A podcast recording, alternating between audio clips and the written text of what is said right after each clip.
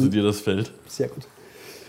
Liebe Friends, Freunde, Follower, Weggefährten unserer kleinen ähm, medialen Bewegung, möchte ich fast sagen. Ist eine kleine Bürgerbewegung Du geworden. begrüßt schon wieder das Publikum. Ja, aber bei der Begrüßung soll man das ja auch machen. Ach so, okay. Außerdem muss man auch sagen, dass der Mo, also begrüße euch sehr herzlich zu unserer, ich glaube, 46. Folge, Kohlmarkt 4.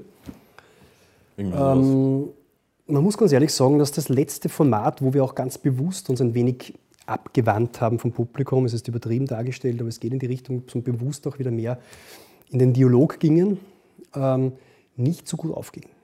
Überhaupt Erstmalig, ja, überhaupt nicht, möchte ich nicht sagen. Nein, Also, das ist na, eine Katastrophe. Hast du die na, Kommentare gelesen? Ja, meine Das Mutter hat gesagt, Mikro ist sehr weit oben. Ich weiß nicht, ob das dann auf dem, auf dem Thron. Weißt du, ich bin sehr sensibel neuerdings, seit wir da diese Kommentare bekommen haben und äh, äh, dass er doch sehr kritisch war. Jetzt muss alles perfekt sein. naja, ne? sehr kritisch.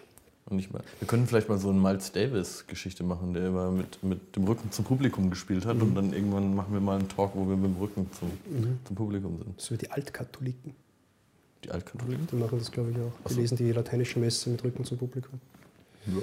Nein, man, ich muss sagen, eine Publikumsbeschimpfung oder Publikumsverarschung, um dieses äh, Fäkalwort äh, hereinnehmen zu dürfen, liegt mir auch nicht. Also das ist nicht das, was ich wollte. Ich wollte nur wieder mehr zurückkehren zu den Anfängen auch der, der Sendung, wo wir doch sehr stark im Dialog waren, wo wir auch dieses, dieses Umgehen mit dem vielen Publikum, das wir mittlerweile haben. Es gibt bitte Folgen, das möchte ich hier anmerken, die haben 14.000 Views. Wow.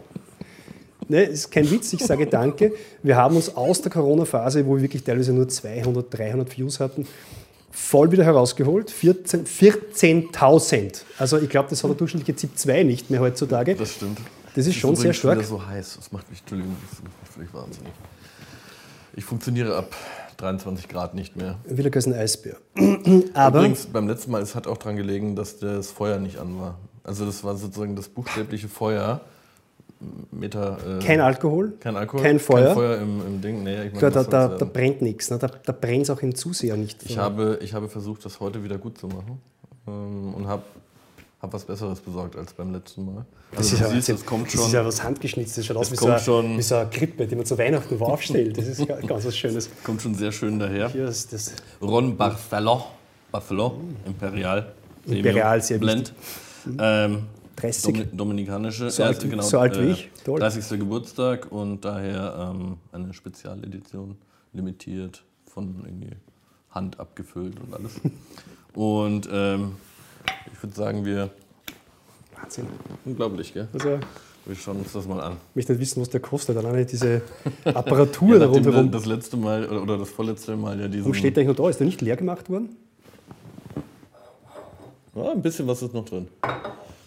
Das ist die Blumenerde. Das ist die Blumenerde. Ja. Bin sehr gespannt, nach welchem Bodenbelag der, der Rum Wenn heute schmeckt. den Plop anhört. Der Blob ja, ist auf sehr jeden gut. Fall sehr, sehr Der. Blob war aber auch beim Hotel Blumenerde sehr gut. Also ich tippe heute auf Asphalt. Jetzt muss ich schauen, dass ich das überhaupt eingeschenkt bekomme. So, Sehr dunkel. sehr, sehr dunkel. Sieht Merkt man man auch die bereits, 30 Jahre natürlich. Ja. Oh, jetzt habe ich gleich mal die Hälfte verschüttet, aber egal. Kommt wieder hier rein. Der ist, glaube ich, keine 30 Jahre alt, sondern das ist der 30. Also, Geburtstag oder irgendwas von. Ich lasse mir. Man merkt Marketing, auf das bin ich total anfällig. ne? Absolut. So. Mit etwas Vorlauf, jetzt ist hier überall rum, aber das soll uns nicht stören. Hast du schon gekostet? Nein, ich habe nur das Aroma mal einfach abgesetzt. Aus Aroma ist rund, rumtypisch, sage ich mal, mit einem Hauch Südfrüchte, leichte Karamellnoten, Das Zuckernoten, ist toll. Er ist sehr, ist sehr süß. wenig alkoholisch, Süße, auch im, im Geruch ist das vorrangig. Diese, Also diese, so ein bisschen vanillig. Äh, äh, was ist denn heute? Ein bisschen vanillig, bisschen ja, irgendwie so. so. Kennst du dir das da schon aus? Hast du Ja, deine- ist, hast du deine mir- mir Geschmacksknospen paar- mir- nachwachsen ich hab mir- lassen? Ich habe mir ein paar Begriffe gemerkt, die du immer verwendest. Eigentlich so wie im echten Leben. Ja? Also das, was du irgendwann mal gesagt hast, das wiederhole ich eigentlich nur. Ähm, Ist oft das Beste. und das ist auch das Beste. Ja, ähm, die, hohe, die hohe Kunst der Politik. Was Die war sind aber beim los? Rum nicht fertig. Ach so, Verzeihung. Ich, Ja, ich, süß. Ich, hab, ist Vanille. Danke. Politik. ich, hab mir, ich nehme mir das zu sehr zu Herzen, dieses Feedback, das wir bekommen. Und beim letzten Mal hieß es zu wenig Politik und zu. zu Ja, das ist die Spirale nach unten. Wenn wir anfangen, ich jetzt dann hinterher zu hetzen, was die, die Zuseher von uns wollen, wenn wir anfangen, uns wie die Huren zu geben, nur noch nach dem zu streben, was die, die, die, die, die, Clickbites dann quasi irgendwie ausmacht, das ist nicht unser Stil. Es hat 46 Folgen gedauert, bis das erst, zum ersten Mal das Wort Huren äh, benutzt wurde. Das finde ich sehr schön. Uhren. Wir sollten über Uhren sprechen, wollte ich sagen. Nein, es war jetzt nur. Ja, das ist ja kein, kein schlimmes Wort. Na, überhaupt nicht. Zumal auch jetzt noch dieser, nach diesem Corona-Wahnsinn, diesem Corona-Wahnsinn, den es zu stoppen gilt, natürlich auch die, muss man sagen, Lockdown-Zeit ist vorbei, die Bordelle haben wieder offen. Also, aber es gibt natürlich auch dazu Erläuterungen offenbar, die der Gesetzgeber sich überlegt hat und die in den Erläuterungen ist auch festgelegt. Man Richtlinien, man ja. redet, Richtlinien, man redet ab davor zu küssen dabei. Äh, kein Küssen und kein Gruppen-Dings. Dings. also, Vor allem hat- kein hat- Küssen, du hast es auf Twitter so, so schön beschrieben. Wenn ein Gesetzgeber oder ein Legist äh, eine Richtlinie verfasst, wo dann erläuternd dazu bemerkt, man sollte im Bordell nicht küssen, dann merkt man, dass wieder jemand ein Gesetz schreibt, der noch niemals dort war. Ne? küssen. Du bringst mich jetzt in eine ungute Situation hier. Wieso?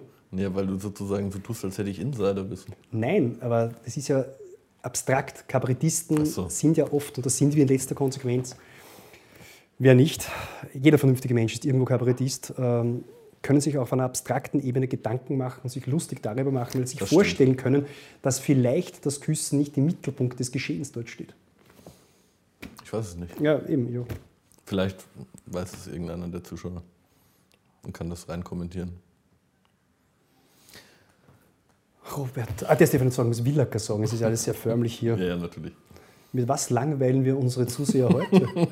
Ich glaube, heute könnte es wirklich zur Herausforderung werden für den Zuschauer. Wieso? Ähm, weil ich überhaupt keine Ahnung habe, was eigentlich los war die letzte Woche. Ja gut, das ist, Es- ist, das ist State of the Art, dass wir man ist, keine Ahnung haben, was eigentlich man los ist komplett im, im Sommermodus eigentlich, ich schon. Ähm, es hat 40 Grad und ich glaube auch der Politikbetrieb kommt jetzt langsam zum Erliegen, oder? Das äh, Ibiza-Urausschuss ist nochmal diese Der Woche. Politikbetrieb in Österreich kam zu erliegen nach dieser letzten Wahl, dieser neuen Regierung. Bist du, bist du mit der Regierung unzufrieden? Unzufrieden kann man nicht sagen. Es sind Dinge, die man, die man nicht sieht, die kann man nicht noch Zufriedenheitsgrad bemessen. ne? Das ist irgendwie, ich kann dir nicht sagen, wie der rumschmeckt, wenn ich ihn nicht trinke. Es ist Ja, sehr wenig die- Präsenz, die- es ist sehr wenig. Die Menschen da draußen, um das Ganze, was sie hier tun, mal ein bisschen mit Zahlen zu unterfüttern, honorieren ja das, was da geschieht oder nicht geschieht. Also alle grünen Minister sind äh, in, in Beliebtheitsrankings und, und was da Unica Research und was, was ähm, wie, die, wie die Häuser alle hei heißen, ähm, ermitteln. Alma Sadic, ähm, Leonore Gewessler ähm, und die anderen beiden haben Top-Werte. Ja, also di- dieses, die Grünen lassen sich da unterbuttern in der Regierung und man sieht sie nicht und die grüne Handschrift ist nicht zu spüren, sehen die Menschen da draußen offenbar anders. Naja, man könnte jetzt einerseits sagen, dass die Politikkonsumenten mit den Politikern gleichzeitig sich nach unten nivellieren und die Bestandsaufnahmen mittlerweile ähnlich schlecht sind wie die Politik, die gemacht wird. Das ist der eine Zugang. Den habe ich natürlich nicht, glaube ich natürlich nicht. Das zweite ist natürlich, dass man mittlerweile sagt, so eine alte PR-Weisheit, heute Pappen, da merkt keiner, dass du blöd bist. Ne? Auch diesen Zugang könnte man vielleicht noch irgendwie anmerken. Habe ich natürlich auch nicht, weil ich Nein, niemandem natürlich unterstellen will, dass er, dass er blöd ist. Glaube ich ganz und gar nicht. Gerade auch bei den genannten äh, Proponentinnen glaube ich das nicht. Ich muss nur wirklich, also ernsthafte Frage. Alma Sadic, für mich äh, tolle Justizministerin am Anfang, für mich sehr mit Stadtvorteil äh, bedacht gewesen, äh, hat im Prinzip bisher wenig gezeigt. Ich glaube, gerade diese Corona-Hochphase, dieser Lockdown und so weiter, hätte viel Raum gebracht, äh, den der Justizminister nützen hätte können, klarzumachen, wie das für den Rechtsstaat sich entwickelt, was das für den Rechtsstaat bedeutet, wo man Vorsorge trägt, dass der Rechtsstaat, Grundrechte und so weiter eben nicht beschnitten werden, wo man es beschneiden muss, warum es aber mit Bedacht gemacht wird. Man hat nichts gehört. so Message Control komplett. Ja gut, das, das hängt halt auch ein Stück weit daran, dass natürlich die, die, äh, die, Volks-, die neue Volkspartei ähm, die, die Kommunikationsagenten natürlich auch an sich zieht. Ja, das entscheidet Fleischmann. Äh, ja, das da, mag sein, aber dann frage ich mich, wonach bewerten diese befragten Bürger die Performance? Das Einzige, was ich wirklich mit, mit Alma Sadic in Verbindung bringe, ist, man muss die Präventivhaft überdenken und verfassungskonform vielleicht umsetzen. Habe ich mir auch nie gedacht, dass man unter dem grünen Minister tatsächlich eine Präventivhaft ernsthaft diskutiert. Ich möchte auch nicht wissen, was los wäre, wenn ein Vertreter einer anderen Couleur solche Gedanken äh, postuliert. Ansonsten habe ich noch gehört, dass sie eine große Sektion des Justizministeriums auseinandernehmen will und neu ausschreiben will. Das habe ich auch noch gehört. Das war das eigentlich war's. so das Einzige, was, was irgendwie stehen geblieben ist im das Großen und Ganzen. Ja. Also, also nichts gegen die Performance von Alma Sadic. Vielleicht war auch während Corona-Zeit nicht mehr möglich, wie auch immer. Oder vielleicht machte die Message Control des großen Koalitionspartners nicht mehr möglich. Auch das sehe ich äh, okay, aus gegeben hin. Nur frage ich mich noch, was bewerten dann die Befragten die Performance? Ich glaube, Politik ist manchmal einfacher, als man glaubt. Also wenn man lange nichts gehört hat von einem Minister, aber man weiß, das ist irgendwie eine, eine halbwegs fesche junge Frau und die macht irgendwie einen, Verzeihung, das klingt so blöd, aber ich glaube, Politik ist manchmal so. Wie sieht jemand aus? Äh, ist er mir sympathisch vom Aussehen her? Ist er hübsch? Ist er hässlich? Ähm, dass du dann, glaube ich, sagst, aus dem Bauch raus, ja, passt, gefällt mir irgendwie, fällt mir nicht unangenehm auf, gibt eine, gibt eine, ja, eine 2 plus, eine 2 minus. Das ist ja auch ein bisschen also, mein Geheimrezept das, im Geschäftsleben. Ne? Gut das, aussehen. Das ist, äh, damit das nicht so sexistisch rüberkommt, das gleiche Phänomen hatte man ich ja. Ich habe das schon abgeschwächt, indem ich das auch auf mich bezogen habe. Ach so, Verzeihung, ich wollte das tatsächlich nochmal mit Inhalt füllen. Ähm, Entschuldige. Ähm, weil man es gesehen hat bei damals ähm, Karl Theodor zu Guttenberg, man hat es gesehen bei Karl-Heinz Grasser, dem, dem Schwiegersohn der, der Nation. Also Aussehen äh, spielt sowohl bei, bei Männern als auch bei, bei Frauen, glaube ich, eine, eine wichtige Rolle in der Politik. Eine größere, als man sozusagen, wenn man da sehr idealistisch rangeht und es geht nur um Inhalte und um Überzeugungen, ähm, ja, vielleicht zugestehen möchte. Mir geht es da überhaupt nicht um Inhalte und Überzeugungen. Ich glaube ja nach wie vor an diesen Ideal oder das Ideal der Politik, wo halt der Wettstreit der Argumente irgendwie Ausschlag gibt, wie man halt dann letztlich auch in Stimmverhalten im Parlament oder auch in, in diversen Ausschüssen halt zu Ergebnissen kommt, die sich letztlich in Gesetzen niederschlagen. Ich glaube nur auch, dass derzeit einfach dieser, dieser Wettstreitargument überhaupt nicht mehr da ist. Und ich will mir auch das nicht als die Normalität einreden lassen von dir, dass Politik von Oberflächlichkeiten getragen wird und gemacht wird. Denn ich glaube, und das wiederhole ich, glaube ich, zum fünften Mal, wir sind am Ende dieser Form von Politik, wie wir sie kennen, seit den 90er Jahren. Nein, das ist ja, das ist ja ein schöner Wunschtraum, dass das Parlament der Ort ist, wo, wo um Ideen gerungen wird und dann, dann, gibt, dann gibt es eine Synthese der besten Ideen und dann, das ist ja Quatsch. Es gibt keine Synthese das, der besten das, Ideen, aber es gibt dann einen öffentlichen Wettkampf, wie man Ideen auch austrägt, wie man sie medialisieren kann, dass sich Menschen, die natürlich die Parlamentsabstimmung nicht beeinflussen werden, weil die Mehrheiten sind einfach da und die Mehrheiten sind meistens im, im österreichischen Parlament zu zum Thema Gewaltentrennung durch die Bundesregierung, deren Koalition abgebildet. Aber es gibt halt schon die Möglichkeit, bei der nächsten Wahl entsprechend zu reagieren. Und darum glaube ich sehr wohl, dass auch eine Oppositionspartei nicht nur die Pflicht hat, ähm, aufzuzeigen, was schlecht ist, sondern dass eine Oppositionspartei sehr wohl auch die Pflicht hat, andere Lösungen zu präsentieren, wo sich die Bürger denken können, ja, das wäre vielleicht besser. Und das fehlt mir zum einen auch ein bisschen in der österreichischen Oppositionssituation derzeit. Ja, aber ist das die Aufgabe von Parlamentarismus? Von, wenn ich, wenn ich die, die, die weiß ich nicht, diese Bühnenfunktion, die das Ganze ja letztlich nur hat. Es ist ja, wie du ja. sagst, das ist ja ein eingeübtes Stück. Ähm, Na, so die, die, Fra die Fra ne, ich sage das. Also. Die Fraktionen stimmen alle geschlossen. Also so viel mal zum freien Mandat auch übrigens. Ein Abgeordneter ist nur seinem Gewissen äh, verpflichtet und es gibt keinen Fraktionszwang. No, na, net, wie man in Österreich sagt. Ähm, äh, das ist ja Blödsinn, sondern das ist ja wirklich, das ist ja eine Bühne, auf der jeder sein Stück äh, aufführen darf. Es wird ja nichts, da, da findet ja keine Arbeit statt. Ähm, und, und auch die Mehrheiten, die sich da finden, sind, sind vorher klar. Lustig wird es nur dann mal, wenn in, äh, weiß nicht, durch, durch verschiedene Anwesenheitserfordernisse mal die Mehrheit nicht da ist und auf einmal geht eine Abstimmung nicht durch. Ja, Oder in Deutschland der Hammelsprung, wenn man nicht weiß, wo die, wo die, äh, wo die Mehrheiten ist, sind. Das ist ja sozusagen dann schon der aufregende Moment. Äh, ja, wir reden Momentum. ist ein bisschen, was selten passiert, aneinander vorbei. Denn ich glaube, alles, was du sagst, ist richtig. Ich glaube nicht, dass man natürlich Abstimmungsverhalten im Parlament verändern kann durch eine gute Rede. Das glaube ich nicht.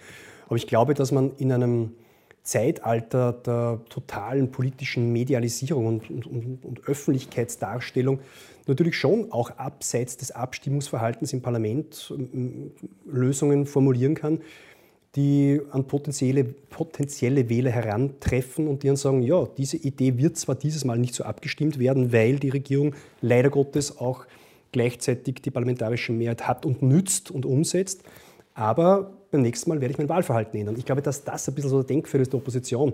Man befindet sich eben nicht nur auf einer Bühne, sondern man befindet sich trotzdem in einem Diskurs, der in der Öffentlichkeit stattfindet.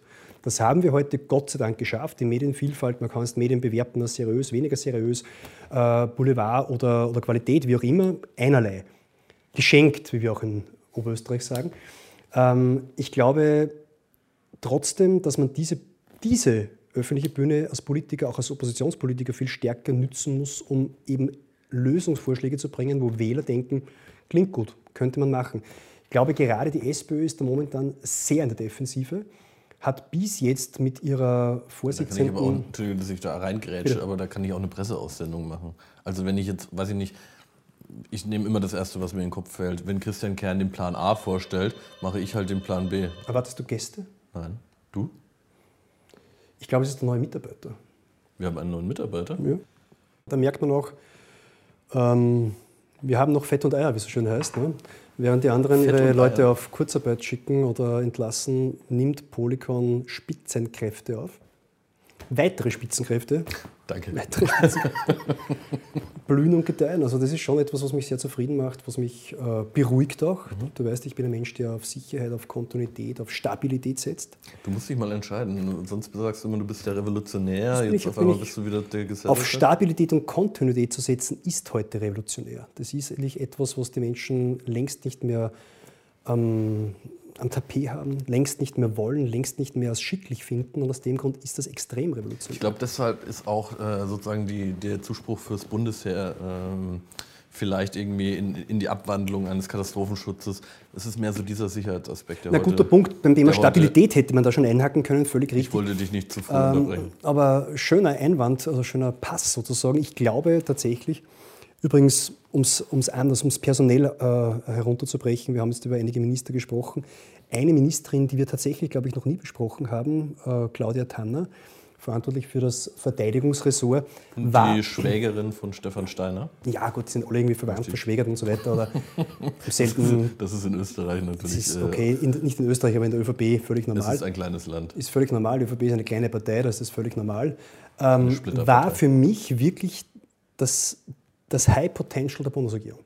Ich kann mich, das kann man auf Twitter nachvollziehen, war, da, war mir da einig mit, einem, mit, mit Josef Redl, dem Redakteur des Falters auf Twitter, dass von Claudia Tanner vermutlich das meiste zu warten ist in ihrem Ressort. Ja, ich dachte denn, wirklich. Entschuldige, jetzt muss ich mal nachfragen, wann war denn von einem Verteidigungsminister, der komplett abhängig ist vom Finanzminister, äh, jemals irgendwas Großes zu erwarten? Weil du, du hast ja keinen, keinen Manövrierspielraum in dem Sinne. Natürlich nicht, aber ich dachte Natürlich wirklich in meiner Naivität, dass die jetzige ÖVP-Regierungsmannschaft äh, gerade auch in dem Ansatz, dass man die FPÖ in allen Bereichen, wo die FPÖ sonst stark verankert ist, übertrumpfen will die erste Regierungsmannschaft ist, die beinahe sagt, wir erhöhen das Verteidigungsbudget massiv. Ich will jetzt ja, nicht von Verdoppelung reden, die vielleicht notwendig wäre, um das aufzuholen, was die letzten in 20 Jahre einfach vergeigt wurde. Der letzte Verteidigungsminister Mario Konosek hat sich da redlich bemüht, das eine oder andere wieder aufzuholen. Ist natürlich, sage ich mal, ein Tropfen auf den heißen Stein, nachdem all das natürlich auch äh, bereits vergeben wurde, was vergeben worden ist in, letzten, äh, in den letzten zwei Dekaden. Ich dachte ernsthaft, Claudia Tanner tritt an mit der Überraschung, das Militärbudget maßgeblich zu erhöhen. Und insofern ist sie natürlich jetzt aus meiner Warte, gerade aus der Warte auch eines Milizoffiziers, eine massive politische Enttäuschung. Das muss man leider sagen. Hat sich nicht nur nicht durchsetzen können, sondern hat von vornherein vermutlich niemals diesen Plan gehabt. Das wird auch jetzt irgendwie offenbar. Ihr Kabinettschef, ein Polizist, äh, träumt, glaube ich, ein wenig von einem Sicherheitsressort. Das hat einfach irgendwie beides zusammenpoolt, dass eben diese, die, das Breitschwert des Militärs mit, der, mit dem Skalpell der, der, Exekutivkräfte vereint wird, weil man das Breitschwert ja auch maßgeblich auch nicht mehr braucht. Und der Rest, wie du richtig sagst, dort Hilfswerk das, wird. Glaubst du, das soll eher so eine, das war ja, das, diesen, diesen Leak können es, jede Sendung braucht so ein bisschen eine Indiskretion, habe ich gemerkt, dass die Leute das sehr schätzen. Es war ja in den Verhandlungen von, von Kurz, also das Kabinett Kurz 1, das war die türkis-blaue Regierung, war ja mal angedacht, zumindest von freiheitlicher Seite, dass man so eine Art Heimatschutzministerium irgendwie aufbaut. Mhm. Ja. Glaubst du, es geht in diese, in diese Richtung? Das glaube ich nicht. Ich glaube, das Heimatschutzministerium wäre definitiv nicht der Plan, dass man Polizeikräfte und Militärkräfte vereint, sondern ich glaube, das war so ein bisschen ein, sagen, auch so ein bisschen ein Retortenministerium, wo man gewisse Agenten aus dem Innenbereich, vielleicht mit gewissen Kulturkomponenten verknüpft hätte. Ich glaube, das war halt schon so ein bisschen, ein, äh, wie soll ich sagen, so ein bisschen die, die Möglichkeit der FPÖ, etwas Besonderes zu erfinden, das ganz klar auf die Kernklientel der freiheitlichen Wählerschicht abzielt, ohne eine echte Kernkompetenz zu haben. Und ich glaube, dass das, von dem jetzt äh, Teile im, im Verteidigungsministerium träumen, das hat oder hätte echte Kernkompetenz. Und ich glaube, dass das auch eine, Kompetenzzusammenführung ist, die in einem gesunden Staat, in einer gesunden Demokratie nicht schicklich ist. Ich glaube sehr wohl, dass Polizei und Militär getrennt bleiben sollten, auch wenn möglich von getrennten Fraktionen besetzt sein sollen. Das Wort Gewaltenteilung ist hier ein wenig weit hergeholt, aber es passt trotzdem ein bisschen. Und ich muss auch sagen, die Wehrhaftigkeit, die, die, die, die Möglichkeit, sich verteidigen zu können mit schweren Waffen, mit Abfangjägern, mit allem, was eine ordentliche Armee, ein ordentliches Bundesheer ausmacht. Und da geht es mir oft ein bisschen auch zu kurz in der politischen Diskussion, ist letztlich ja nicht nur eine echte operative Möglichkeit, weil immer das Argument kommt, ja, aber wer ist der Feind und wo soll er sein? Ich möchte jetzt nicht ausdiskutieren, dass es natürlich in der heutigen äh, globalen Lage genauso Feindbilder gibt und Bedrohungsbilder, die weit über die Cyberangriffe hinausgehen. Ja, lass mich das ganz kurz also. ausführen. Ich glaube nur ein Punkt, und der ist mir wichtig, ein funktionierendes im Bedarfsfall, auch wenn ich diesen Bedarfsfall nicht mehr sehe, oder wenn er so abstrakt wurde, dass man ihn nicht mehr klären kann, ist diese Wehrhaftigkeit ein staatspolitisches Symbol. Und das abzuschaffen, der Bundesverfassung nicht mehr zu genügen, ist der Beginn, nicht mehr an die Republik zu glauben. Äh, bevor wir jetzt dann in diese, in diese Republikgedanken eintauchen, den ich auch sehr spannend finde, ich verstehe diese Prämisse nicht. Ich verstehe diese Prämisse nicht, dass man sagt, ähm, äh, durch die Europäische Union und so weiter, es gibt keinen Krieg mehr in, in Europa und seit dem Zweiten Weltkrieg ist, ist überall Frieden. Äh, erst dieser Tage, 25 Jahre Srebrenica. Ähm, es ist 25 Jahre her, dass tausende, äh, äh, jetzt wollte ich Menschen sagen, aber es waren vor allem äh, äh, Jungen und, und, und Männer, die, die dort äh, im, im, im, im, ja, nach dem Zerfall Jugoslawiens sozusagen in den Kriegen, die dort, die dort dann gestartet worden sind, ähm, bei Srebrenica ermordet worden sind. Das ist 25 Jahre her. Ja, also ich meine, das ist ja sozusagen eine direkte Möglichkeit wäre, wäre damals gewesen, dass man da, dass man da eingreift, ja, dass auch die Europäische Union dort eingreift. Äh, sie hat es damals nicht getan. Man hat die NATO gebraucht, ne? man hat die, man hat, die viel gescholtenen Amerikaner dafür gebraucht. Und man hat vor allem, ich meine, gerade sowas zeigt natürlich, dass, dass äh, es ein Militär braucht. Ja? Du brauchst ein, zwar nicht nur eines, das äh, vom Computer sitzt, sondern eines, das mit Waffen ausgerüstet ist, das mit Panzern ausgerüstet ist und das mit, mit allem, was, was ihr sonst so fahrt. Ähm, ja, aber das ist ja, verstehst du, das, das verstehe ich nicht, dass man immer sagt. Mehrere okay, Gedanken dazu. Ähm, Punkt 1, es gab keine Zeit, die so viele Kriege hatte wie die Zeit seit dem Zweiten Weltkrieg global gesehen. In einer globalen Welt, in einer globalisierten Welt muss man auch das betrachten. Es gab nie eine Zeit mit mehr Konflikten und mehr Kriegen wie die Zeit seit dem Zweiten Weltkrieg, einfach weil die Welt seither mehr und mehr asymmetrischer wurde, mehr Staaten eigene Interessen hatten, politische Lagen sich verschoben haben, Aufstände, Revolutionen und so weiter einfach geprägt haben diese Zeit. Und ja, das ist ein Faktum, das ist das eine. Das zweite ist, dass es natürlich äh, auch diese, diese Argumentation, die zukünftigen Bedrohungsbilder sind Cyberangriffe, man muss da die, die Experten aufstocken. Ich glaube, das Problem ist, man versteht nicht ganz, was Cyberangriff eigentlich bedeutet. Dass Cyberangriffe natürlich zu einem großen Teil auch dazu dienen, äh, die, die gegnerischen Waffensysteme auszuschalten, damit man eben danach einen die, die, die, die militärischen Ziele einfach eben einnehmen kann. Das ist jetzt nicht kein abstraktes Ding, wo irgendwelche Gegner uns den Kühlschrank abschalten oder die Kaffeemaschine, sondern geht es darum, dass man die, die, die Einnahme eines Staates, eines Landes vorbereitet. Wenn es so ist, dass wir uns nur auf Cyberangriffe spezialisieren und keine Waffensysteme haben, die quasi dagegen ausschalten kann, dann braucht es auch keinen Cyberangriff, dann kommen wir es einfach so. Also das ist ein, ein völlig falsch erzähltes Bild des Cyberwars. Und letztlich da, der Punkt, den ich ihm zuerst noch mal ausführen wollte, wo du mich ein wenig äh, äh, abrupt äh, abgebrochen hast und ergänzt hast. Ich glaube eben trotzdem, auf das bestehe ich. Ich bestehe auf die abstrakte Verpflichtung, wehrhaft zu sein. Ganz egal, ob die Wehrhaftigkeit notwendig ist oder nicht. Bedrohungsbild hin oder her. Ein Staat hat Identifikationsmerkmale. Und die, die Wehrhaftigkeit dieses Staates ist ein solches. Wenn er sie aufgibt, egal ob es notwendig ist oder nicht, gibt er sich auf. Du, beim Thema Wehrhaftigkeit holst du mich äh, emotional ab, das weißt du ja. Ich praktiziere das im, im, in der kleinsten möglichen Einheit, nämlich in der des Individuums. Mhm. Ähm, vertraue da weniger auf den Staat, weil wie du siehst, äh, man kann ihm ja nicht vertrauen, ja, weil er wird ja gerade, er wird ja gerade kaputt gespart. Genau, also während, während das österreichische Bundesheer abrüstet, rüstest du privat auf. auf. Das ist genau das auf meine Mühlen. Etwas, was ich als, als natürlich als, ja, als, Staatsbürger und einer der Gesellschaftsstrukturen und staatlichen Strukturen schon schätzt und gern hat, weil ich mir innerhalb dieser bequemen Situation meinen Liberalismus leisten kann, glaube ich nicht, dass wir auf ein Militär verzichten können. Und ich glaube auch nicht, dass ein Militär demokratisiert werden muss. Und ich glaube auch nicht, dass wir so wie ein, ein, ein anderer, nicht der erwähnte Falter-Journalist so. auf Twitter kurz geschrieben hat, er glaubt, man braucht mehr liberale Kräfte in der Polizei. Und mehr liberale und linke vor allem. Das glaube ich nicht. Denn ich, das ist etwas, na, die Leute verstehen das falsch. Diese, diese, dieses, diese, dieses Dilemma, man kann es schwer erklären. Ein, ein, Militär muss natürlich schwer antidemokratisch aufgebaut sein. Es kann nicht sein, dass, wir, dass man demokratisch abstimmt, ob man über rechts oder über links angreift, sondern muss es genau einen geben, der diese Entscheidung trifft. Mit dieser antidemokratischen Struktur schützen wir die Demokratie. Das ist scheinbar nicht stimmig, ist es aber. Ein Polizist kann natürlich nicht liberal sein. Ein Polizist muss im Rechtsstaat verankert seine, seine Verantwortung, das Gewaltmonopol auch auszunützen, völlig auch illiberal, wenn notwendig, übernehmen und ausführen.